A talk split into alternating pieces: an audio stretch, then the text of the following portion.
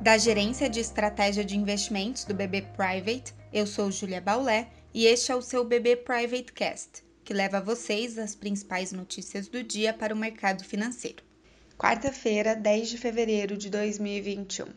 Os futuros de Nova York seguem em alta moderada, enquanto as bolsas europeias seguem sem direção única nesta manhã, ambas refletindo apetite limitado à espera das falas dos presidentes dos bancos centrais, tanto dos Estados Unidos como do Reino Unido e zona do euro.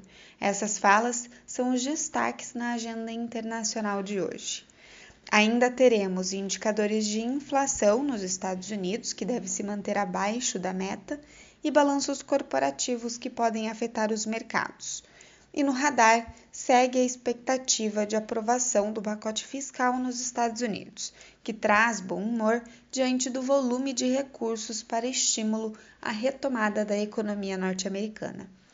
No Brasil, hoje o destaque é para a votação do texto base da autonomia do Banco Central. Ainda teremos os dados das vendas no varejo que devem mostrar desgaste com o recrudescimento da pandemia e, se vier fraco, pode também reduzir as apostas de elevação da Selic para março. Lembrando que ontem o IPCA também reduziu as apostas desse aumento em março. Reforçamos, contudo, que, apesar desse impacto nos vértices mais curtos, a curva de juros, o câmbio e a bolsa podem ser afetados pelo tema auxílio emergencial. Sua aprovação, sem contrapartida concomitante de corte de gastos, pressiona os mercados locais diante da cautela dos investidores. Essa cautela com o fiscal pode impactar tais mercados a despeito de um exterior positivo.